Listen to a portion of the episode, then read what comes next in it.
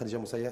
Merci beaucoup, Rachid, pour l'invitation. Merci à vous de l'avoir accepté. Je rappelle que vous êtes présidente de l'Association marocaine des maladies auto-immunes et systémiques. Tout à fait. Et à votre gauche, bienvenue à Rabia El-Rabaoui. Merci beaucoup, j'allais te dire enchanté. Oui, ben enchanté, mais c'est moi. En tout cas, moi, ça, fait plaisir vrai, ça fait plaisir. Ça me fait plaisir de vous recevoir. Donc, je rappelle, Rabia El-Rabaoui, vous êtes enseignante-chercheur en psychosociologie de la communication à l'Université Hassan II, spécialisée en développement personnel et professionnel. Exactement. Donc, ça me fait plaisir, cette info en spéciale, euh, spéciale femme.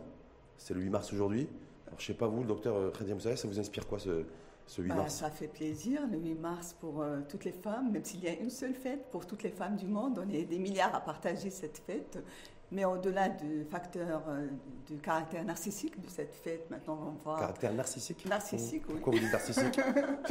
Oui, ça, ça, flatte notre ego. Et il ne faut pas oublier que c'est une journée qui, était, qui est dédiée pour la lutte euh, pour avoir plus de droits des, femmes. Et euh, notre, dans notre euh, les sociétés arabo-musulmanes, on, on, sait que le poids de tradition et des mentalités sur les femmes, malgré la révolution, des, une vraie révolution que vivent les femmes euh, dans, actuellement, il y a encore des traditions qui empêchent la femme de l'accès à l'éducation, et on va, on va revenir sur ces différents enjeux, effectivement. à l'égalité homme-femme sur le plan financier, économique et politique aussi. Rabia, Rabia oui, pour vous, ce 8 mars, c'est quoi? C'est un côté narcissique, c'est un côté euh, hypocrisie, hypocrisie sociale euh, généralisée ou ça a du sens? Je vois beaucoup plus un côté collectif, un, côté qui est euh, collective, qui est dans, dans on va dire, la, la, communauté, dans la complémentarité. Puis aussi, je veux revenir sur cette journée qu'on appelle la journée de la... C'est une journée de fête, c'est pas une journée de la fête de la femme, mais c'est la journée des droits. C'est la journée internationale des droits de femmes. Parce qu'aujourd'hui, le mot, euh, l'appellation a complètement glissé. Elle a glissé sur un, une autre appellation qui donne une autre charge sémantique qui n'a plus sens avec le, le Parce qu'on oublie, on oublie droit en fait, on oublie, on oublie droit, donc du coup... Le mot droit, regardez, regardez sur les réseaux sociaux, faites un sondage, observez, vous allez trouver Journée de la femme. Et rares ceux qui vont écrire Journée internationale des droits des femmes. Et c'est dans le mot droit que réside en fait toute la signification de cette journée-là. C'est une simplification qui a été faite naturellement selon vous C'est une simplification qui a été faite naturellement, on va dire intuitivement, étant donné que, bon, euh, on parle de la femme et donc euh, il y a une belle catégorie qui veut fêter la femme, qui n'a pas de mal à, à l'appeler aussi la journée de la femme. Mais il est nécessaire de garder le mot droit, parce qu'effectivement, l'histoire nous démontre que la femme a beaucoup bataillé. Hein, mmh, mais ça fait d'ailleurs plus d'un siècle que... Exactement, que ce soit en Europe ou en Afrique, au Maroc, la femme a beaucoup bataillé pour se faire une place dans la société, ne serait-ce que dans l'espace public, par exemple. Et on pourrait en parler longuement. Oui, mais c'est clair. Déjà, aujourd'hui au Maroc, la place de la femme dans l'espace public. Restez là-dessus, parce que très souvent, ce qu'on occulte aussi, c'est que effectivement le, terme droit, ce que disait euh, Rabaoui, le fait que c'est en fait c'est issu d'un mouvement syndical, ça. Donc déjà, c'était vindicatif de la part de la, de la, part de la femme. Ce mouvement syndical aux États-Unis où des femmes, je crois savoir une centaine de femmes de, à New York étaient descendues dans la rue, le droit à, des, euh, salaires quasiment égaux aussi. À de, de la grossesse, disposer de son pleinement de son corps, ça, ça a été des étapes décisives pour euh, la femme. Euh, dans nos pays, c'est vrai que euh, comme j'ai dit qu'au-delà du caractère narcissique, parce que maintenant on voit les fleurs, le chocolat pour les femmes, des, vêtements, euh, des cadeaux pour les femmes en, cette journée, mais faut pas oublier que c'est une journée, comme j'ai dit, pour les droits de femmes, pour améliorer leur euh, accès à l'éducation. Même si on voit, on n'est pas conscient du caractère révolutionnaire de la situation de femmes, de la femme en ce moment dans notre pays arabo-musulman. Mm. Les femmes sont partout majoritaires dans, à avoir le bac, à avoir euh, les diplômes de l'enseignement supérieur. Elles sont ultra majoritaires dans la profession médicale que, que j'exerce. Il, y a plus de, il y a plus de femmes médecins que d'hommes médecins, par exemple? La, la, la, profession médicale Elle s'est féminisée depuis les années 80 et maintenant, les, les filles sont ultra majoritaires. Elles constituent 80% des étudiants du, du nombre total médecine. des- des- de la médecine. Et d'ailleurs, il y a des, des professions qui sont complètement féminisées. Hum. Il y a une tradition Donc, de donc tout va bien, il n'y a plus d'inégalité alors, du coup? Oui, mais c'est c'est un, un Ah, petit c'est isolé. secteur. L'inégalité est dans la tête. Rachid. Ah bon? Pourquoi l'inégalité dans la tête? L'inégalité est dans la perception de la femme. C'est là où réside la vraie inégalité. Parce qu'effectivement, dans notre société, la femme avance, la femme, vraiment, euh, elle- on, on va la retrouver dans tous les, les secteurs hein, de, de la vie. Après, comment la femme est regardée? C'est ça la question à, à se poser. Comment, bon, je ne vais pas dire l'homme hein, regarde la femme, parce que sinon on va rentrer dans une vraiment perception dichotomique, femme-homme. Je ne suis pas là pour Avec les parler de oppositions. ça, Hmm. Exactement, je suis au contraire dans une perception très collaborative, mais comment la société, parce que la société, c'est la femme elle-même aussi hein, qui constitue la société. Quel est le regard de la femme vis-à-vis de la femme Hmm. Comment les femmes, effectivement, se regardent les, les unes les autres Des fois, des fois, on dit qu'il y a des regards un petit peu aussi euh, qui sont pas, qui sont un peu voilà jaloux, un peu envieux. En fait, Le regard des- de femme à femme, pas forcément d'homme à homme, C'est à des interrogations à se poser pour ne pas laisser toujours dans le collimateur l'homme, parce que la société, c'est pas que l'homme, c'est la femme et l'homme. En tout cas, la femme, effectivement, a beaucoup évolué au Maroc, mais il y a beaucoup de choses encore à faire, à travailler au niveau du regard, de la perception, parce qu'effectivement, moi, je- j'évolue dans un environnement universitaire, et, et il m'arrive souvent de, de débattre avec mes étudiants. Je travaille avec des étudiants qui ont 18 ans et plus. Et je vois qu'effectivement, au niveau du regard, il y a encore beaucoup de travail. C'est pas un jugement, c'est un constat. C'est pas, c'est pas quelque chose d'arrêté parce que j'ai pas fait une enquête, euh, il n'y a pas Mhm. de, de, De stats. de- voilà, de stats, mais il y a quelque chose quand même à encore travailler. et Ça commence par l'école. Hmm. Ça commence de l'école et par l'école pour pouvoir effectivement travailler sur l'image et les représentations de la femme, la, la représentation de la femme dans la société au Maroc. Ça veut dire quoi, docteur Khadim Sayer C'est qu'on est, on est pris au piège, euh, on a une société qui est encore trop régie par des, des codes patriarcaux? Ben, les mentalités demandent beaucoup de temps pour euh, évoluer, pour changer. Mais, euh, il faut s'aider par les lois aussi, parce que la loi, elle peut changer les mentalités aussi. Et euh, il y a encore beaucoup de lois qui discriminent la femme dans notre société marocaine, malgré les acquis qu'on- qu'a eu la femme. Et je voudrais saluer le- la Moudawana euh, Mhm. au Maroc, euh, parce qu'il y a à peine, c'était en 2004, la 2004. dernière euh, Moudawana, la femme ne pouvait pas se marier toute seule. Il fallait un tuteur euh, pour, Mhm. euh, se- qui l'assistent. pour, pour pouvoir se marier avec l'homme qu'elle veut. Euh, elle ne pouvait pas euh, transmettre la nationalité marocaine à, à ses enfants s'il est marié à un, euh, quelqu'un d'étranger qui n'est pas marocain. Donc il y a eu beaucoup de- de- d'acquis pour la femme, mais il faut améliorer la perception, comme a dit ma collègue. Oui. Ça commence avec les manuels scolaires. Mais, il faut pas excusez, Rabaoui, c'est aussi d'améliorer en fait, d'avoir la, La perception, de la, femme, sur la femme d'abord. Oui, il ne Avant- faut pas éviter les stéréotypes et les préjugés. La Exactement. femme qui est en train de faire le ménage, qui est Oui. en train de, préparer le repas, qui, est en train de, Par exemple. Hein? Par de exemple. laver, la, de laver la, la vaisselle. Malheureusement, c'est... Sortir de ces clichés en fait. Oui, oui, il faut sortir de ces clichés pour que la perception euh, de la femme, avoir plus d'égalité dans cette perception entre Mm. hommes et femmes. Particularité de ce 8 mars, c'est le peut-être premier 8 mars Covid. Il y a eu le, bah, ça, la, la pandémie a démarré chez nous au mois de mars dernier. Il y avait quelques cas, euh, mais on ne s'attendait pas à ce qu'il y ait une démultiplication des cas Covid. Et là, c'est le premier 8 mars en plein Covid, en pleine pandémie. Est-ce que ça change des choses, cette journée internationale des droits des femmes placées sous le Covid? Docteur Khadija Moussaïa je pense que le Covid nous a concernés tous. On a tous vécu Tous une sexes confondus. très, euh, très mouvementée avec euh, cette peur euh, de l'épidémie, euh, le confinement. Cette, euh, les femmes, peut-être, nous ont beaucoup souffert de cette euh, pandémie à cause de leur charge de travail à l'intérieur des maisons, les, les enfants qui ne partent pas à l'école avec le, le- à distance, le- l'enseignement à distance. Il fallait protéger, c'est elle qui avait cette responsabilité de protéger toute la famille, d'assurer le- euh, les- la désinfection. Donc il avait beaucoup de charges euh, par rapport à l'homme euh, euh, pendant cette année.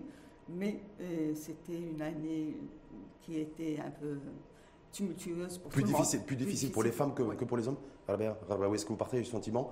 Cette année 2020, en tout cas depuis le mars dernier à été- aujourd'hui Est-ce que c'était beaucoup plus compliqué pour les femmes que pour les hommes Moi, je pense qu'il a été difficile par- pour tout le monde. Les hommes qui ont été enfermés avec des femmes. Là, c'est Ah ben oui, oui, parce que vous dites qu'il y a une croissance des divorces d'ailleurs après confinement, donc, euh, et que c'était c'est tendu, juste, à la- euh, le non, fait de se retrouver on, dans- on a tous été enfermés les uns avec les autres, c'était juste pour, euh, pour rire. Mais, mais c'est vrai que l'idée de l'enfermement est très intéressante hein, à interroger parce que euh, pendant trois mois, on a été euh, cloisonnés, d'abord euh, avec soi-même. hein. On n'avait plus le droit de fuir soi-même parce que le fait de sortir, de travailler, de se balader, c'est quelque part, euh, ça constitue une petite fuite. hein. On a été d'abord la première personne à la- laquelle, on a été confronté, c'est soi-même.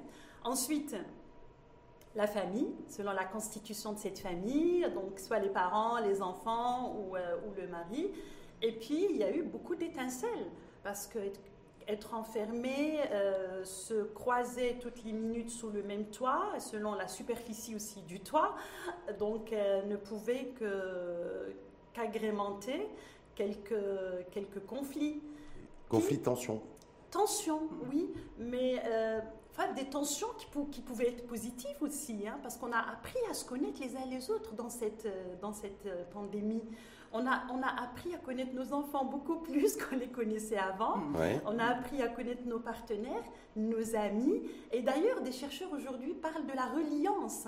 L'époque de la reliance, que la pandémie est arrivée avec une reliance qui s'est faite au niveau euh, physique, hein, dans l'enfermement, et qui s'est faite au niveau des réseaux sociaux, donc virtuellement, parce que vraiment, euh, ça a encouragé effectivement d'aller chercher le contact à travers les réseaux, les réseaux sociaux. Donc la pandémie n'est pas arrivée qu'avec de mauvaises choses, elle est arrivée avec de belles choses aussi. Est-ce que effectivement par rapport à ce que disait Rabia, est-ce que vous dites voilà le confinement aussi a eu des côtés positifs vis-à-vis de l'homme, la femme, le foyer, les enfants et donc la Oui. famille dans son ensemble Le confinement, cette, euh, cette épidémie nous a appris euh, que l'essentiel, c'est pas ce que nous pensons, c'est avoir une belle voiture, une belle maison, et avoir euh, beaucoup d'argent ou avoir une réussite euh, professionnelle ou tout autre type de réussite, mais aussi avoir euh, vivre à l'instant présent. Ça nous a appris que l'instant présent, il faut le vivre pleinement, l'apprécier, parce que le lendemain, on ne sait pas qu'est-ce qui va ramener de d'imprévu. Donc ça nous a concentrés sur nous-mêmes et à mieux nous, nous connaître euh, nous-mêmes, cette, euh, cette, cette, épidémie. Et sur le plan médical aussi, les, les, médecins, comme ils ont été au centre de cette Oui, en première ligne d'ailleurs. Ouais. Euh, ça a été, ils se sont sentis un, un sentiment de, de, devoir, de responsabilité, d'accomplissement de soi, comme ils étaient utiles dans cette. Dans ça a été un révélateur, le Covid, pour la femme médecin la femme médecin. Qu'elle soit infirmière, anesthésiste réanimateur. Euh, voilà. Est-ce que là, du coup, ça a été aussi, euh, cela a permis de, de, se révéler, voire de, voire de s'affirmer dans cette période Covid? euh, La femme médecin, elle a d'autres façons d'exercer sa, sa, médecine euh, qu'on n'apprend pas dans les facultés de médecine. Euh, Les, les, études médicales sont encore beaucoup centrées sur l'approche euh, technique et l'approche hospitalière euh, de, de, de l'approche par rapport aux, aux malades.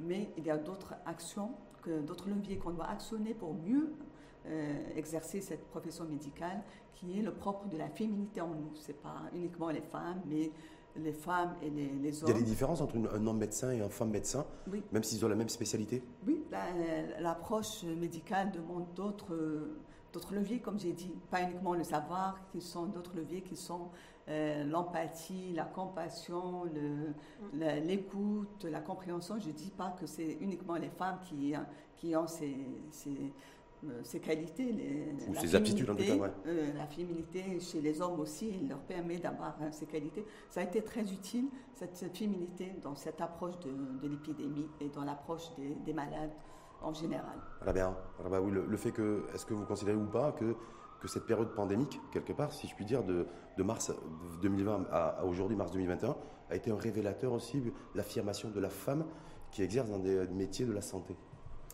alors, moi, je parlerai plutôt du métier de l'enseignement, parce mmh. que j'ai voulu dans l'université. Et euh, j'imagine que, que, chacun de nous porte une énergie différente, que, que l'homme porte son énergie et que la femme aussi véhicule une certaine énergie, bien que nous deux, l'homme et la femme, nous portons l'énergie féminine et l'énergie masculine. C'est-à-dire que l'homme a quelque chose de, de féminin en lui et la femme quelque chose de masculin. Tout à fait. Les deux. Nous portons les deux énergies. Hum. Et euh, l'homme a du mal quand même parfois à accepter son énergie féminine quand il, quand il ignore que cette énergie est porteuse de, beaucoup de qualités dont le docteur vient de parler, effectivement, la compassion, l'empathie, euh, l'écoute, et qui sont en fait des, on va dire des qualités euh, très importante dans toute approche relationnelle. Donc, euh, mais aujourd'hui, avec la pandémie, on a eu l'occasion d'aller, d'aller, on va dire, explorer d'autres qualités, que ce soit chez l'homme ou chez la femme. On est parti explorer une grande qualité qui est celle de l'adaptation et l'adaptabilité, celle de la flexibilité qu'on n'avait pas avant qu'on n'avait pas auparavant quand on se retrouvait face à un imprévu, face à quelque chose. Bien que bon, tu te réveilles, tu te fais un petit programme, le programme change, on pouvait bien s'énerver pour rien du tout, alors qu'aujourd'hui, l'ampleur de la pandémie qui est venue un peu... Euh, euh complètement bousculé. Tout chamboulé, bousculé, nous remet quelque chose, il remet les pendules à l'heure en se disant, tiens, aujourd'hui, si j'ai quelque chose qui change, c'est pas, c'est pas, c'est pas la pandémie, c'est pas le bouleversement mondial que, que donc la pandémie est arrivée à apporter. Donc, euh, cette qualité est très importante. Flexibilité, cette adaptabilité, cette résilience. C'est quoi C'est l'homme. Est-ce que l'homme est plus flexible avec le peu de recul qu'on a que la femme? Est-ce que dans cette période pandémique, euh, entre le déclenchement des premiers cas en mars dernier et puis la vaccination aujourd'hui, parce qu'on va y revenir, est-ce que, est que la femme a démontré qu'elle était plus flexible que l'homme ou pas selon Je pense que oui. Oui, mais allez-y, allez-y. Non, non. Bah, docteur, oui, oui je pense. En termes de flexibilité, adaptabilité, ce que nous disait est-ce que effectivement la femme a démontré ou pas qu'elle était plus flexible et Moi, je parle de la médecine. Je, la médecine, euh, malgré ses progrès, on sait qu'il ne peut pas tout, qu'il y a des échecs, que les traitements ne sont pas euh, dénués de, de, risques ou d'effets secondaires. Et cette, euh, implantation dans la réalité des choses et tout ce qu'il y a de plus féminin en nous, parce que la, femme, elle a plusieurs cycles de vie, elle peut tomber enceinte, par la suite, il y a elle donne de la vie et, elle suit ses enfants, même si l'homme le, fait, elle suit euh, de, plus près ses enfants qui grandissent. Donc l'implantation à la réalité des choses est, elle est le propre Donc la de femme, la femme. La femme a plus de dispositions en termes d'adaptabilité et de flexibilité. Je pense que oui, je pense que oui, elle a plus de dispositions de par son caractère qui est euh, qui a un caractère euh, d'accueil. Parce que l'homme et dans la réception, et il est dans la réception, quand tu parles dans la réception, la réception des coups, on va dire. Hein, des coups, c'est-à-dire des, coups. en fait. la réception, et la femme, elle est dans l'accueil. Elle est dans l'accueil. D'ailleurs, quand vous rentrez dans une maison, qui vous accueille? C'est la femme qui vous accueille. Mm. Là où vous allez, les hôtesses, en général, c'est des femmes. Donc il y a cette énergie en fait d'accueil qui est là. Donc, mais dans la pandémie, elle a accueilli, je pense, beaucoup plus qu'elle en pouvait, parce qu'effectivement, bon, bien avant, elle, elle, elle, assurait quand même beaucoup. La femme assure beaucoup de tâches, hein, parce qu'elle sort, elle travaille, puis euh, elle régule toutes les tâches à l'intérieur au sein de la maison. Elle s'occupe quelque part euh, de, toute une gestion. Avec la pandémie, elle s'est retrouvée à être en même temps la maman, la mère, l'enseignante, l'épouse, euh, l'infirmière. beaucoup de tâches à la fois. beaucoup, de tâches, beaucoup de tâches à la fois et à réguler tout ça à la fois. Donc moi je pense que la femme elle a cette, euh, cette capacité à, je ne vais pas dire à gérer beaucoup de choses à la fois parce que bon tout le monde le dit mais l'homme aussi le fait, mais cette, cette capacité d'accueil fait l'aide énormément à, à, à encaisser mais à recevoir. Et à réagir. Il y a, et à s'adapter. Et puis à gérer, oui, La vaccination, sur la vaccination, parce qu'on a donc c'est les premiers cas Covid, c'était en mars dernier. Là, ce 8 mars, Covid, c'est euh, bah, le monde entier se, se rue vers les doses de, vaccins. Nous, on a commencé aussi à vacciner. on vit pleinement la campagne de vaccination au Maroc. Euh, il y a une très bonne adhésion de la population parce qu'au départ, tout le monde avait peur de ce vaccin, nouveau vaccin. Est-ce qu'on va avoir le courage de, le faire ou pas? Mais après, le vaccin, quand il était là, euh, tout le monde y est. Et je voudrais saluer la, euh, l'organisation qui a été faite. Moi, personnellement, j'ai reçu ma deuxième dose. Ah, ça y est, vous avez les deux doses Oui, les deux doses, oui. Donc, on demande, ah, ben aussi, elle a eu ses deux. Majeur est vacciné. La première, moi, la, moi, la deuxième, c'est demain. Demain Moi, j'ai reçu la, la première. D'accord. Et demain. Donc, euh, il y a une bonne adhésion. Oui. Et maintenant, on a 3 millions de Marocains qui sont. 4 millions de Marocains oui, qui sont euh, vaccinés. Bientôt 4 millions qui sont euh, vaccinés, mais il ne faut pas oublier qu'il y a maintenant de la tension sur les vaccins. Oui. Qu'on ne va pas avoir autant de vaccins que l'on pensait. Surtout au mois de mars, La population cible, euh, qu'on a mis au départ 30 millions de Marocains qui doivent être euh, vaccinés, ne pourra pas être. Euh, on aura des difficultés à, à avoir ce, à vacciner ce nombre énorme de, Et j'ai appris, docteur Khadim Sayer, que les, le, le, le, personnel de vaccination, en fait, qui est rattaché au centre de vaccination, les 3000 centres de vaccination dans, à travers le pays, c'est majoritairement des femmes. Il y, a il y a plus d'infirmières et d'infirmiers oui, là, qui une tradition, exemple... C'est une tradition. Euh, les professions médicales est une tradition, donc euh, pour des femmes, ils sont plus enclins à se retourner vers, vers ces professions médicales. Donc c'est les femmes, c'est les femmes les qui vaccinent les hommes. Les sages-femmes, c'est une. les sages-femmes, c'est une profession complètement féminisée. Les infirmières sont des majorités, sont en majorité des femmes, et maintenant les médecins. Maintenant, c'est 80% des femmes. Donc, il faut faire avec les femmes. Oui, c'est important, c'est important de le mettre en lumière, de le mettre en perspective. Il faut faire avec les femmes maintenant dans la profession médicale, de, de, sur euh, toute sa chaîne, de l'infirmière au médecin. Et en passant par toutes les différentes fonctions. Oui. Voilà bien. Donc, vous, vous, avez été vacciné première fois, piqûre, première fois, la dose de rappel. C'est demain, le rappel, c'est demain. C'est plutôt Sinopharm ou AstraZeneca? Comment? Le vaccin, plus Sinopharm ou AstraZeneca, vous? Euh, C'est l'Indien. L'Indien. Donc, c'est AstraZeneca, parce qu'il vient de Bombay. Mais le fait que, le fait qu'en fait, euh, bah, ce que je disais en, en préparant votre venue, c'est que c'est euh, majoritairement des femmes qui vaccinent à travers le pays. C'est euh, voilà, c'est des. Alors, je sais pas si vous avez été vous vacciné par des femmes. Moi, j'ai été vaccinée par une femme. Par une femme. Ouais. Et vous J'ai eu deux infirmières. Oui, oui. Par des femmes, donc voilà. Ouais. Non, moitié moitié. La première, c'est un. Ah, ben là, c'est la parité. Là, là c'est la parité. Là, la genre Moi, j'ai été accueillie par des femmes, le formulaire rempli par des femmes, et j'ai été après vaccinée par deux femmes. D'accord. Deux infirmières. J'avais pas fait attention à ça, mais. Oui, oui parce que moi, je me dis, c'est le 8 mars, je, je reçois deux femmes aussi très impliquées, très engagées comme vous. Donc je lui voilà, j'ai fait quelques petites recherches et je suis tombé là-dessus. Donc le tendance lourde, c'est des femmes dans notre pays qui vaccinent les hommes. Oui. Voilà. Et vous, vous avez été vacciné par deux, voilà, par une première, par une femme. Et puis on verra demain si c'est une femme aussi qui va vous vacciner. Je, je. Voilà. Mais sur la vaccination, vous qui, je sais, c'est pas votre domaine, vous êtes dans l'enseignement, l'éducation, voilà, bien, mais euh, voilà, le Maroc s'est lancé dans la campagne de la course. Contre la montre pour la vaccination. Quel regard vous portez là-dessus? Moi, je porte un regard euh, purement positif. Sincèrement, j'ai été ravie de l'organisation de l'opération de, vaccination et je remercie tout le corps médical. Je saisis cette occasion euh, pour le faire parce que euh, tout ce qu'on a entendu autour de la vaccination et tout, tout ce qui a été en fait produit sur les réseaux sociaux et qui ont mis les gens dans une, je vais dire, dans une psychose frénétique, n'avait pas à avoir lieu quand, on est sur place et quand on voit l'organisation et de quelle manière euh, on a été accueilli, le corps médical vraiment est à féliciter.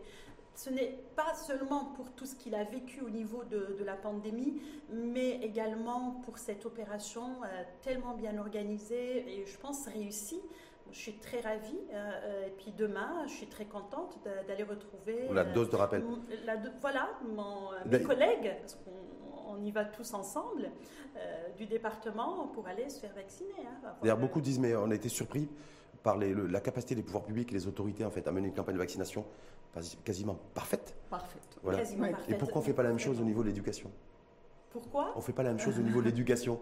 Pour la vaccination euh, Non, pas pour. Non, mais pour, si, on, non, mais si on arrive à vacciner, en fait, euh, les, à lancer une campagne de vaccination et que tout se mm. passe très bien, pourquoi on n'arrive pas à le faire dans d'autres secteurs?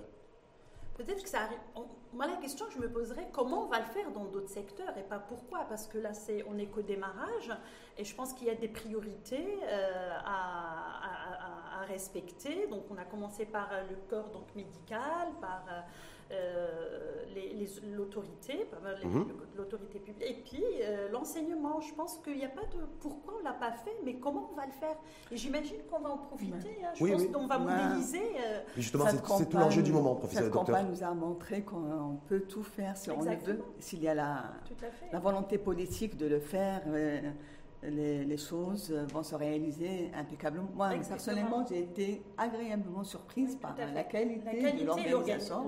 Vraiment, c'était. Reste à modéliser. Moi, je pense qu'il y a une certaine modélisation à faire. Et puis, les choses se passeront très bien, même pour le, reste. Est-ce que ça veut dire, docteur Khadim dire qu'au niveau du domaine de la santé, parce qu'on parle de réforme, en fait, que c'est un secteur aussi comme celui de l'éducation, d'ailleurs, qui doit être qui doit être réformé, mis à niveau.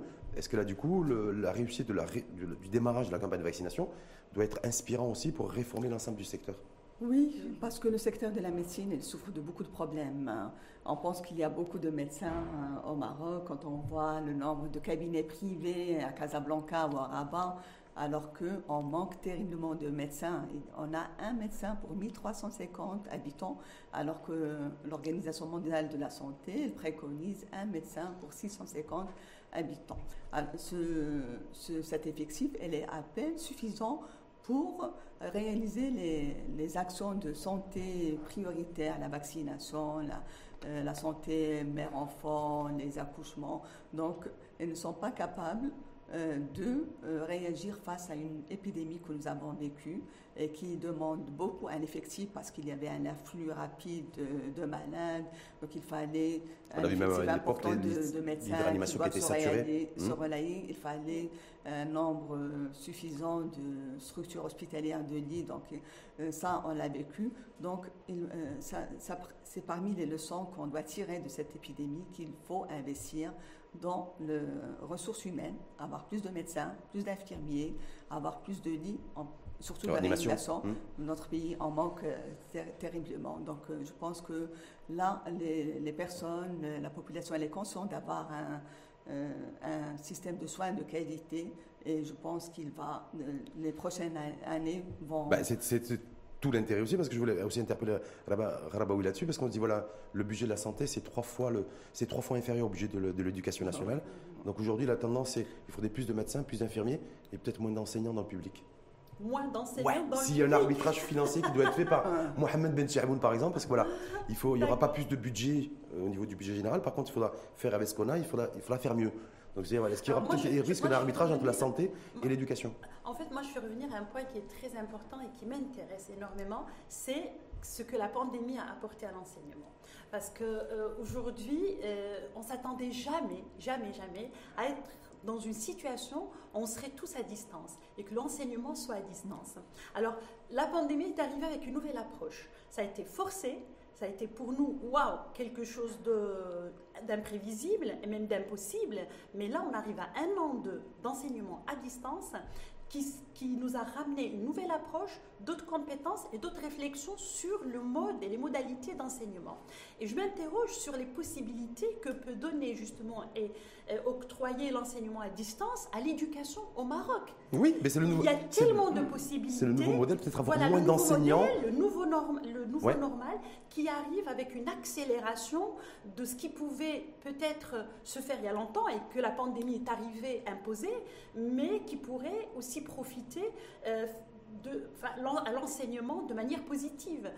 Avec l'enseignement à distance, imaginons si nous arrivions à généraliser ça à l'échelon du Maroc, ne serait-ce que pour un enseignement hybride. Imaginons toute la population au Maroc qui, pouvait, qui pourrait effectivement profiter au niveau de l'enseignement, de la formation. Les gens ne, seraient plus obligés de se déplacer pour venir d'une ville à une autre, pour, euh, je ne sais pas, louer, pour, pour Mais en même temps, oui, on dit que l'efficacité de l'enseignement à distance, il reste à, reste aussi à prouver que c'est pas forcément pour l'instant pour, pour l'enfant en tout cas il nous faut du recul pour pouvoir sortir avec des constats. Mais sachant que beaucoup de pays suivent l'enseignement à distance bien avant la pandémie. L'exemple de l'Australie, hum. l'exemple du Canada, l'exemple et également un milliard et demi de la population est inscrit dans une formation à distance bien avant la pandémie.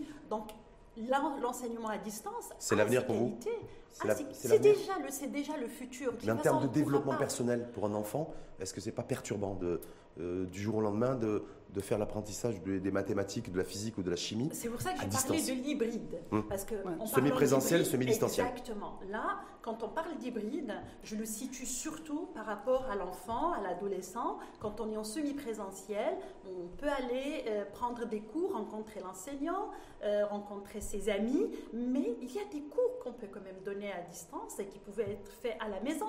Et aujourd'hui, les grandes universités le confirment.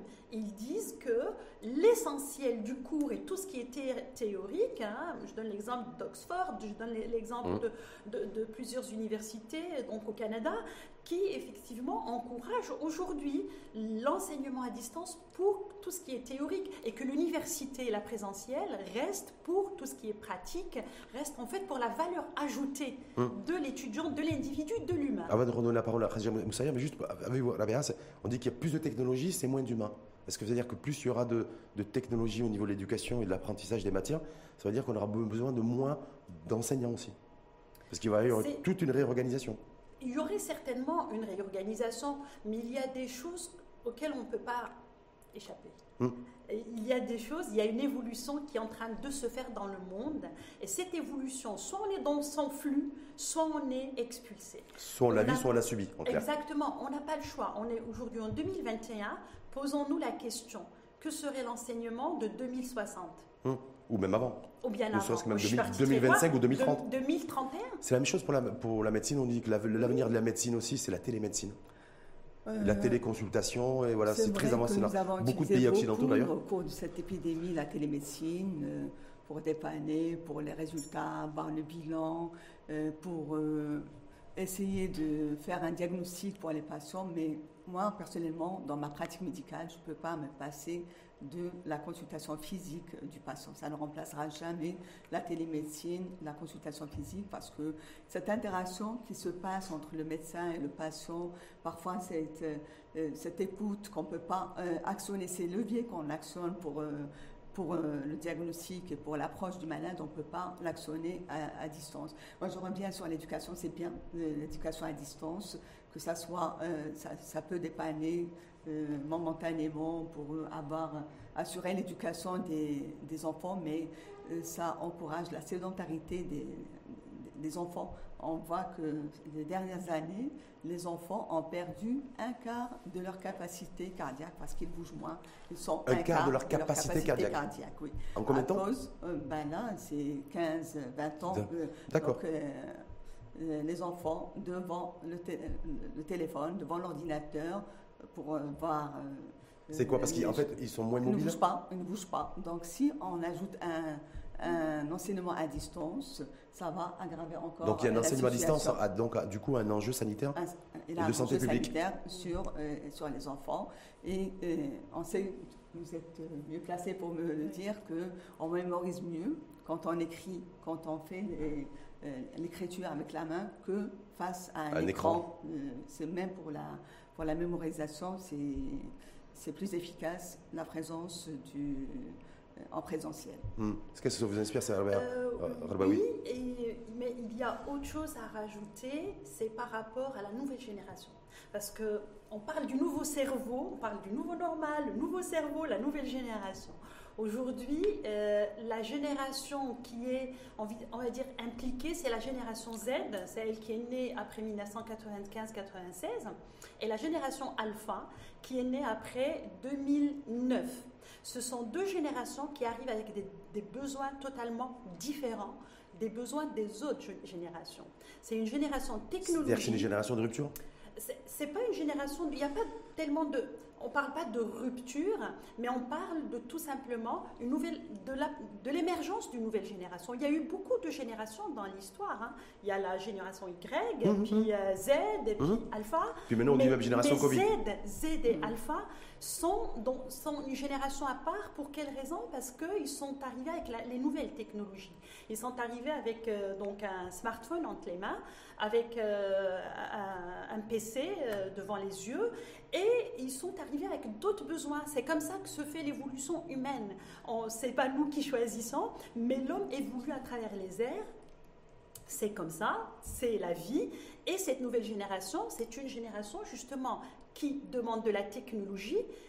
Et euh, là je vais vous étonner, c'est une génération du mouvement. Aujourd'hui, effectivement, il y a des, des, recherches qui ont été faites sur la sédentarité, mais la génération, par exemple, alpha, est une génération qui est complètement dans le mouvement. Elle ne demande que ça. Et ça, bien sûr, elle demande engage à, bouger. À... bouger. Elle demande à bouger. D'ailleurs, dans les nouvelles maintenant approches euh, pédagogiques, euh, il y a des classes qui ont été faites euh, sans chaise qui ont été faites où l'enfant se déplace, où l'apprentissage se fait dans le mouvement et pas dans la position statique.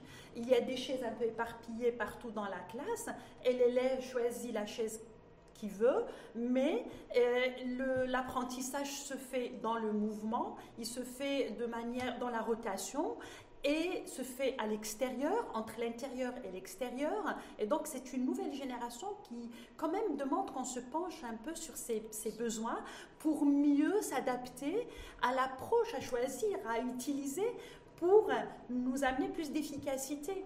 On reste figé quand même sur les besoins des générations 70 et 90. Et c'est pour imposé, ça que imposé par les adultes d'ailleurs. Imposé par qui? Les autres générations, qui aujourd'hui ne s'intéressent qu'à leurs besoins, qui aujourd'hui parlent à la nouvelle génération à partir de leurs besoins. Donc, alors que les systèmes de, référence et référentiels sont complètement différents. Ils sont complètement différents. Euh, dans beaucoup de pays euh, en Europe, il y a tellement de conférences qui sont faites à ce niveau-là, les besoins de la nouvelle génération. Les grandes multinationales s'intéressent à ça. Leur, vous savez ce que c'est? Leur question majeure, comment retenir? Un salarié de la nouvelle génération. Hum, tout à fait, parce qu'il est très, très flexible, très parce mobile. Il est flexible, mobile, hum. dans le mouvement. Il a d'autres besoins qui n'ont rien à voir, par exemple, avec mes besoins à moi, qui fait partie d'une autre génération et qui aujourd'hui demanderait de moi une flexibilité, une euh, ouverture, une écoute qui pourrait me projeter dans quelque chose qui peut-être n'existe pas aujourd'hui, mais qui va exister dans quelques années. Mmh, L'ouverture est très importante à ce niveau. Qu'est-ce que ça vous inspire, docteur Redium Sayer, le, le fait, en fait, celle de nouvelle génération, bon, X, Y, Z, on dit aujourd'hui... Alpha. Alpha, génération Covid. Est-ce que là, du coup, ben, il faut, c'est un défi pour le pour tous les pays du monde et, pour notre pays en particulier? Oui, parce que nous avons tous euh, vécu une expérience inédite, le confinement qui n'a jamais existé dans aucune euh, des générations passées. Donc, ils ont, les, les anciennes et les nouvelles générations ont vécu quelque chose de, de, nouvelle, de nouveau qui va partir. Euh, qui va les impacter psychologiquement, quand, on est, quand on est enfant, qu'on a vécu le confinement, qu'on est en pleine pandémie depuis un an? Oui. on, sait, on sait comment ou pas encore? Comment On sait comment, quand un enfant, quand un enfant est obligé de porter un masque depuis pratiquement un an aujourd'hui, y compris lorsqu'il sera à l'école, est-ce qu'on connaît déjà, d'ores et déjà, on a des indicateurs sur, sur les conséquences dans son développement ben, Les conséquences n'ont pas étudié, sur, euh, surtout euh, de ma pratique sur les hein personnes âgées qui ont été euh, très impactées par le confinement sur le plan psychologique parce que euh, ils ont eu leur famille un peu loin de chez eux. de ses proches. Les, relations familiales, amicales, ils ont été un peu impactés. Et sur le plan aussi euh, physique, parce que euh, le, confinement les a obligés à rester à la maison. Est-ce que les mesures de restriction également, ça, freine aussi? C'est handicapant? Oui, sur le plan comme le couvre-feu. Sur le mouvement, parce que euh, étant un enfant, on peut rapidement gagner en force musculaire euh, facilement. par, contre, la personne âgée, euh, s'il perd les muscles, c'est plus difficile à, reprendre. Donc ça, ça les a impactés sur le plan psychologique et le plan aussi de, physique. Restrictions sanitaires, assouplissement, parce qu'on a, on a la chance au Maroc, entre guillemets, d'avoir une situation pandémique qui est moins, moins importante, moins grave et moins, et moins lourde à vivre que, dans d'autres pays occidentaux. Mm-hmm. Est-ce que au niveau de l'enseignement, mm-hmm. le maintien des restrictions sanitaires, est-ce que c'est, ça continue à être handicapant? Handicapant quand on met euh, en fait euh, deux choses l'une face à l'autre, la santé et l'éducation, moi je pense qu'on va tous pencher vers la santé. On n'a pas le choix. Donc euh, on va pas quand même mettre en danger les étudiants et les enseignants pouvoir continuer à être en présentiel. Aujourd'hui, on est à distanciel pour une bonne raison. Je pense que la raison est bonne et confirmée. Euh, handicapant, je ne pense pas que ce soit handicapant par rapport à la continuité pédagogique, parce Mhm. que les cours continuent à se faire, mais c'est handicapant au niveau de la, de la continuité, on va dire, relationnelle, dont le docteur aussi a parlé, qui est vraiment un élément très très important. Les étudiants quand même euh, se sentent éloignés, esselés, se sentent euh, parfois euh, même isolés, n'ont pas cette possibilité parfois d'exprimer leur, également leur désarroi. Et là, je pense qu'il y a quelque chose à faire au niveau de l'éducation, Mhm. s'intéresser à l'étudiant dans son isolement, euh, quelque chose euh, qui pourrait apporter beaucoup de bienfaits à l'étudiant marocain. Est-ce qu'on s'est intéressé à cette question pendant la pandémie? Est-ce qu'on a tenu en compte l'état psychologique de l'étudiant marocain? Est-ce qu'il y a eu des cellules qui sont, euh, ont été, par exemple, ouvertes pour écouter l'étudiant marocain? moi, c'est des questions que je me pose et, et c'est toujours, c'est jamais trop tard, c'est toujours possible de bien Mhm. faire et de mieux faire. Donc, euh, les dégâts ou les justement peuvent être, euh, on va dire, situés à ce, à ce niveau-là. Mais euh, je ne veux pas dresser un tableau lugubre parce que toute chose dans la vie arrive avec quelque Mhm. chose de positif. Quand j'échange avec mes étudiants, ils, euh, ils me disent qu'ils ont aussi appris une certaine autonomie qu'ils n'avaient pas avant et qu'aujourd'hui sont capables de s'organiser et ils sont capables de, de- de- Ils ont fait appel à des compétences et à des soft skills auxquels ils ne faisaient pas appel avant. Avant, en fait, ils comptaient beaucoup soit sur les parents, les enseignants, qui les parrainaient et marrainaient, mais aujourd'hui, avec cette, cette espèce d'isolement, ils sont revenus à eux-mêmes et aujourd'hui, ils sont beaucoup plus autonomes prise d'initiative, euh, tous les messages qu'ils nous envoient à tous les profs pour, euh, poser, pour, pour, euh, poser des questions, avoir des réponses sur... Donc, plus entreprenants, les étudiants aujourd'hui, oui, les oui, élèves oui. Moi, je Mm. pense que la pandémie, quand même, est arrivée avec quelque chose de positif à ce niveau-là. L'étudiant marocain est devenu beaucoup. Moi, je parle de l'étudiant parce que je suis à l'université. Oui. Donc, plus autonome, plus responsable. C'est ce que j'ai constaté en tout cas pour mon cas. Après, chacun est Do- Docteur sur le maintien, des, le maintien des mesures sanitaires euh, et des restrictions, il y a des adultes qui ne comprennent pas pourquoi, parce qu'on a effectivement une décroissance de, de la courbe Covid, mais on a toujours un maintien des, des restrictions sanitaires. Euh, Est-ce que pour vous, il fait- là où il y a un véritable enjeu aussi d'assouplissement, pas que pour le fait que les restaurants ouvrent plus tard ou qu'on puisse circuler beaucoup plus tard dans- en soirée, mais aussi pour les, euh, pour les populations C'est vrai qu'on voit de moins en moins de cas de, de personnes contaminées. Il y a une chute vertigineuse de nombre de Qui est structurelle d'ailleurs maintenant. Oui, et c'est, c'est comme si l'épidémie est derrière nous, mais on a appris pendant cette année de Covid qu'il ne faut pas dormir sur euh, ses deux oreilles avec le coronavirus et que ça peut repartir euh, euh, du jour au lendemain. Donc, euh, à mon sens, il faut être prudent, il faut garder les restrictions, les assouplir euh, petit à petit. Et le temps que maintenant la vaccination elle est en train Avance. de euh, Et avance qu'on et qu'on on va atteint cette fameuse immunité collective. oui. Là, j'ai eu D'ailleurs, inégalité ou égalité en matière de- d'immunité? Est-ce qu'un homme par rapport à une femme ou une femme par rapport à un homme ben, infecté par le Corona Covid, a par fait exemple, de la discrimination positive en faveur des femmes. c'est-à-dire Ben, coronavirus qui a fait de la discrimination positive. en faveur des femmes. Bah, oui, Dites-nous oui. alors, ouais. Parce que Du 8 les- mars. Discrimination positive en plein 8 mars. Oui, vous a allez-y, docteur. que euh, les, les hommes mourraient deux fois plus que les femmes et qu'ils sont plus enclins à faire des Donc- formes graves de, de coronavirus que les femmes. Donc les femmes beaucoup plus résistantes face au Oui. virus. Oui. Ça, c'est prouvé scientifiquement. C'est prouvé scientifiquement et ce n'est pas une, une surprise parce que le système immunitaire de la femme est plus robuste que celui de, de l'homme. Il- y a une dimension hormonale, c'est quoi? C'est la... Oui, c'est- génétique. D'accord. Donc on sait que la femme il a deux chromosomes X, l'homme il a un seul chromosome X et les, les gènes qui, qui commandent l'immunité, la fabrication d'anticorps, la fabrication de cellules immunitaires, ils sont plus utilisés, sont plus euh, euh, euh, localisés au niveau du chromosome X que le chromosome Y. Donc les femmes, ils ont plus de défense immunitaire et là, ça, ils font moins d'infections.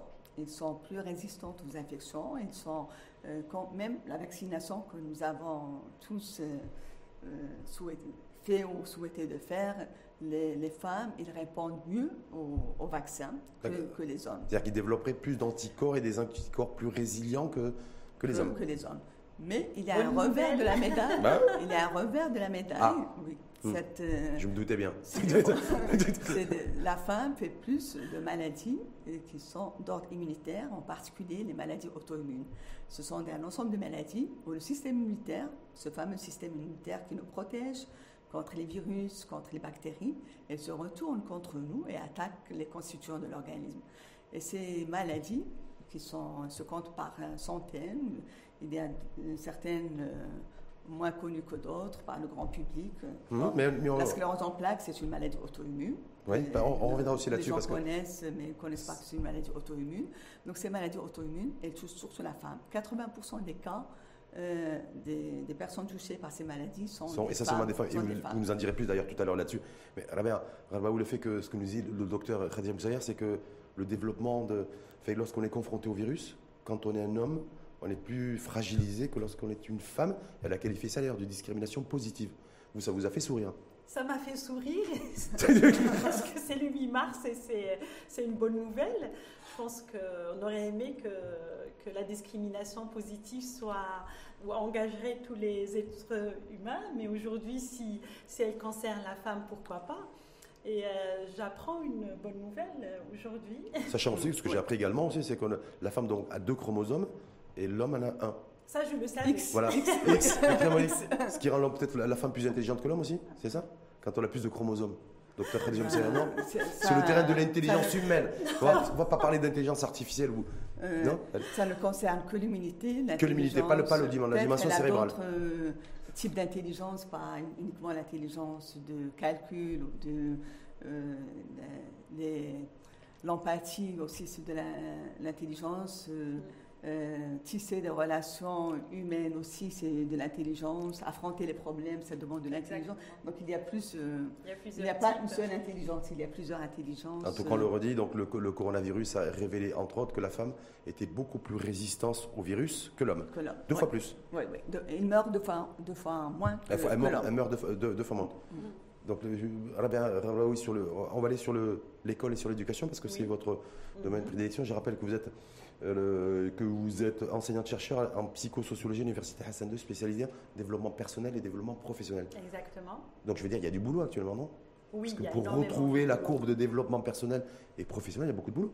Il y a beaucoup de, boulot, hein, parce que en temps, en fait, de par un peu quelque part ma spécialité, qui est la psychosociologie de la communication, le coaching et le développement personnel et professionnel, donc je suis beaucoup plus sensible à la question de l'individu, plus euh, sensible aussi à la question de l'épanouissement de l'é- de l'étudiant, l'évolution de l'étudiant, et donc quand moi je donne cours, euh, je fais attention en même temps au contenu et en même temps à la manière de le donner et puis aussi à comment cela agit, comment cela euh, en fait se répercute. Comment ça impacte, en fait Comment cela impacte dans cette situation de pandémie Oui, c'est pour ça que je euh, me dis, est-ce que, vous tenez compte du fait qu'il est en fait, il y a des phases aussi peut-être de déconstruction des séquences aussi où, l'étudiant, dû au confinement, dû au- à ce coronavirus, dû aux restrictions sanitaires, où il faut revoir un petit peu l'approche pédagogique? L'approche En termes de développement pédagogique, personnel. En fait, l'approche euh, pédagogique est à revoir et, inter- et- et à interroger continuellement. Euh, même avant la pandémie, hein, l'approche pédagogique euh, euh, devrait être interrogée de par, hein, pour revenir aux besoins de, la nouvelle génération et à la manière aussi de, donner cours, la manière également de, percevoir l'étudiant en tant qu'individu dans une classe et pas seulement en tant qu'étudiant. hein, euh, venant chercher donc un, un savoir, parce qu'avant on parlait d'aller chercher un savoir. Aujourd'hui, le savoir, il est partout. Il est sur Google et on n'a plus besoin d'aller en classe pour trouver. Avant, on, on était obligé d'aller en classe, d'aller dans une bibliothèque et parfois de prendre la route pour aller chercher un livre dans une bibliothèque. Aujourd'hui, tout est Tout- On a tout à disposition. on a tout à notre disposition et donc à partir juste de ce principe, le métier de l'enseignant est à revoir. Il est complètement à revoir et à repenser de façon à ce qu'aujourd'hui l'enseignant ne joue plus son rôle du savoir, du sachant, mais c'est, il joue un autre rôle. Le savoir, il est à, à disposition de tout le monde, mais aujourd'hui l'enseignant est un médiateur. Et le rôle qui a exploité, exploré et à interroger, c'est ce rôle-là de médiateur. Comment être enseignant médiateur dans une ère où le savoir est partout Et complètement Et- démocratisé. démocratisé et quelle, quelle serait euh, l'identité du nouveau professeur? Quelle serait la nouvelle identité de, de, l'enseignant. On dit d'abord, il faut que ce soit un enseignant qui soit smarté, qui soit à l'aise avec, le, avec les, les, dans ce toutes les nouvelles technologies. Et la pandémie est arrivée avec cette chose positive de, de, faire accélérer les choses parce que que ce soit l'étudiant ou le, professeur, on, a tous, on a tous été confrontés à une difficulté qui nous a amené une réflexion personnelle sur notre identité, sur la nouvelle démarche à faire et sur toutes les possibilités qu'il y a effectivement. Et je salue tous les professeurs aujourd'hui avec tous les efforts qu'ils ont fait pour pouvoir garder la continuité pédagogique. Puis également le ministère, hein, il faut le dire, hein, rendre à César ce qui appartient à César, qui a été réactif sur beaucoup de choses, sur euh, l'enseignement à distance pour permettre... Et le basculement. Pour, éviter la, rupture, tout à fait. On est à quelques mois, parce que malheureusement, on va bientôt, le, le débat arrive bientôt à terme, on est à quelques mois des élections législatives je ne vais pas vous demander pour qui vous comptez voter ou si vous êtes inscrit sur les listes électorales. Est-ce que pour vous, il y a un véritable enjeu aussi Ces élections législatives, il y a les régionales, les communales, les chambres professionnelles avec tout un renouvellement complet euh, en matière de parité, approche genre chez nous? Est-ce qu'il y a un véritable enjeu? Parce que le docteur euh, Razia Moussaïr disait voilà, il y a aussi les lois qui sont à l'accélérateur. Mm. Euh, est-ce que du coup, là, il y a une attente particulière que, de votre part bah oui, pour ces élections-là. Il y a beaucoup de travail qui a été fait hein, sur, euh, sur et dans le champ politique hein, pour encourager euh, la femme. Je, dis encourager la femme pour revenir à cette question de perception et d'évolution de la femme qui, dans les années 40 et 50, était encore enfermée dans une maison qui n'avait pas le droit quand même de quitter euh, le riad où elle habitait ou la maison où elle, où elle habitait. Parce qu'on revient de loin. Là, on est en 2021.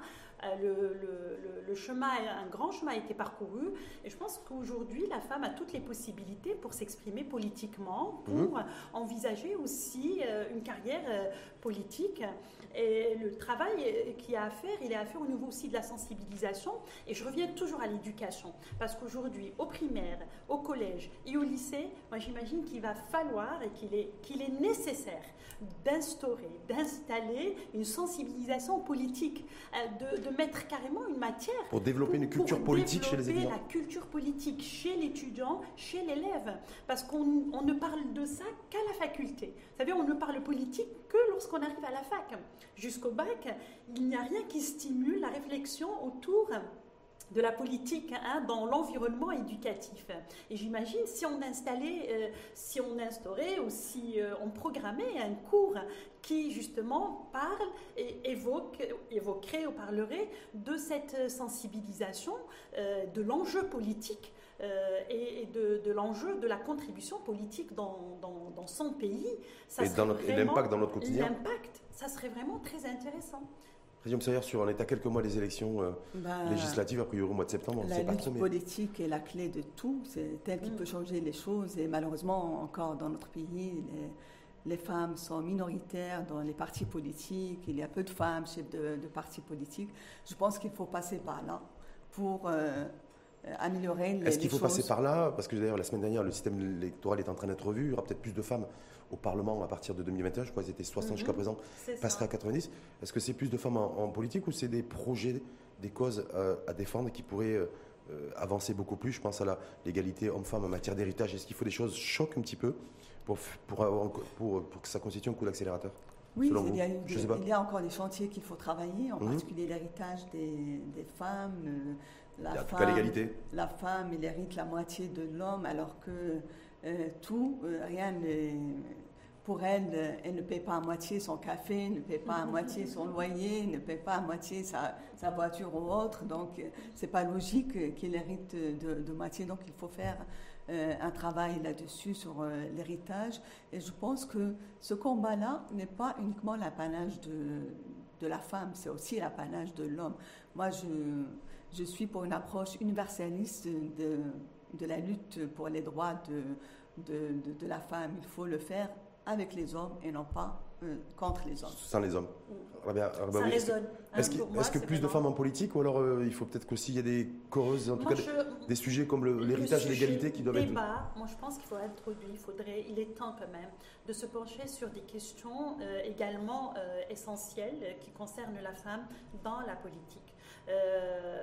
Rachid, tu as parlé de, l'héritage. Entre autres, mais il y a entre autres, entre autres, on peut parler de, plusieurs choses donc, qui concernent l'évolution de la femme donc, au Maroc. mais il est temps aussi d'engager la femme pour parler de la femme. Qui mieux pourrait parler de la femme que la femme? Qui mieux pourrait sentir les besoins de la femme que la femme? Donc moi, Jusqu'à présent, c'est les femmes qui parlent des hommes, les hommes qui parlent de la femme. Oui, on est complémentaires, mais, mais euh, soyons quand même... Bon, euh, on est complémentaires, mais une femme comprend mieux une femme et un homme, enfin moi je parle des besoins, là je, mhm. parle en termes de euh, psychosociologie de la communication, euh, nos besoins ne peuvent être compris que par euh, les personnes qui vivent les mêmes expériences de vie, les mêmes expériences. Quand je parle des expériences de vie, je pourrais parler de la grossesse, je pourrais parler de, de l'accouchement, je pourrais parler de l'éducation des enfants. Ça, c'est les expériences de mm, mm. vie dont je parle dans, dans ce, dans ce contexte-là. Donc, une, un homme ne pourra jamais comprendre comment se passe un accouchement, par exemple. Un homme ne pourra jamais comprendre après l'accouchement, hein, pendant la maternité. Tout ce que vit la femme. Ce que vit la femme, euh, ce qu'elle ce qu'elle endure, et quand elle est obligée, par exemple, d'aller retrouver son travail et de laisser un enfant de trois mois et demi avec quelqu'un à la maison, une étrangère ou un étranger à la maison. Donc ça, c'est vraiment euh, les, vraies questions à interroger aujourd'hui euh, au Maroc pour pouvoir permettre à la femme d'évoluer politiquement, d'évoluer en fait à tous les niveaux de beaucoup plus, en tout en gardant son épanouissement et pas au détriment de son choix. Pas parce que toi tu as voulu faire ça, alors assume. Ça c'est la, la phrase cliché qui revient beaucoup, ben, tu veux ça, assume. Non, tu veux ça, comment je peux t'aider pour que tu gardes comment ton on peut Assumer collectivement. Assumer collectivement et aller Changement de paradigme, ça. Merci en tout cas toutes les deux. Mais j'ai une dernière petite question. Le, là, aujourd'hui, donc c'est le 8 mars, la journée internationale des droits, de la femme. On est bien d'accord. Mm. Est-ce que selon vous, il existe une journée euh, dédiée à l'homme? Oui. Oui? Je pense que oui. Oui, ah, oui, oui, oui, non, moi j'ai cherché, j'ai trouvé. Moi j'ai cherché, j'ai trouvé. Donc la question, je vous la pose à toutes les deux. Parce que je suis en minorité aujourd'hui depuis 52 minutes. D'accord. Docteur, je pense que c'est une revendication et c'est prévu pour le mois de novembre. Euh, ça a été choisi vous êtes pas loin. le mois de novembre. Vous n'êtes pas loin, oui, le, mois de, le 19. Le 19 novembre, c'est ça 19 novembre, c'est la journée internationale de l'homme. Il n'y a pas les droits de l'homme. C'est la journée internationale de l'homme. Parce qu'il a tous les droits. Ah, parce qu'il a tous les droits. Et, j'ai appris que c'est pas c'est pas une journée reconnue par les Nations Unies. Alors que les, alors que pour vous, mesdames, la journée internationale des droits de la femme, c'est une journée reconnue par les Nations Unies depuis 1975. C'est toujours pas un acquis pour l'homme. On devrait peut-être penser à une journée internationale des droits de l'humain avec un grand H. Avec un grand H. Qui intègre l'enfant, euh, l'homme, la plein De, et plein de cœur. Puis oui, dans, dans un épanouissement universel. Merci en tout cas à toutes les deux. Merci. Même en étant en minorité pendant pratiquement plus de 50 minutes, euh, ben je, Merci. ça s'est bien passé pour moi. J'appréhendais un peu, je dis deux femmes et deux femmes engagées en plus. Merci en tout cas infiniment à vous. Merci docteur Khadija Moussaïar. Je rappelle que vous êtes président de l'Association marocaine des maladies auto-immunes et systémiques. merci également à Rabia El Rarbaoui, enseignante-chercheur en psychosociologie de la communication à l'Université Hassan II spécialisé en développement personnel et professionnel, coach PNL. Et vous intervenez beaucoup également dans des différentes conférences. Merci à toutes les deux. Merci à vous. quoi Bonne ou belle fête? Merci. Bonne et belle fête, les deux en même temps? Des droits. Les droits, des droits de la femme. Moi, je suis solidaire en tout cas. Merci à vous. Merci, Rachid.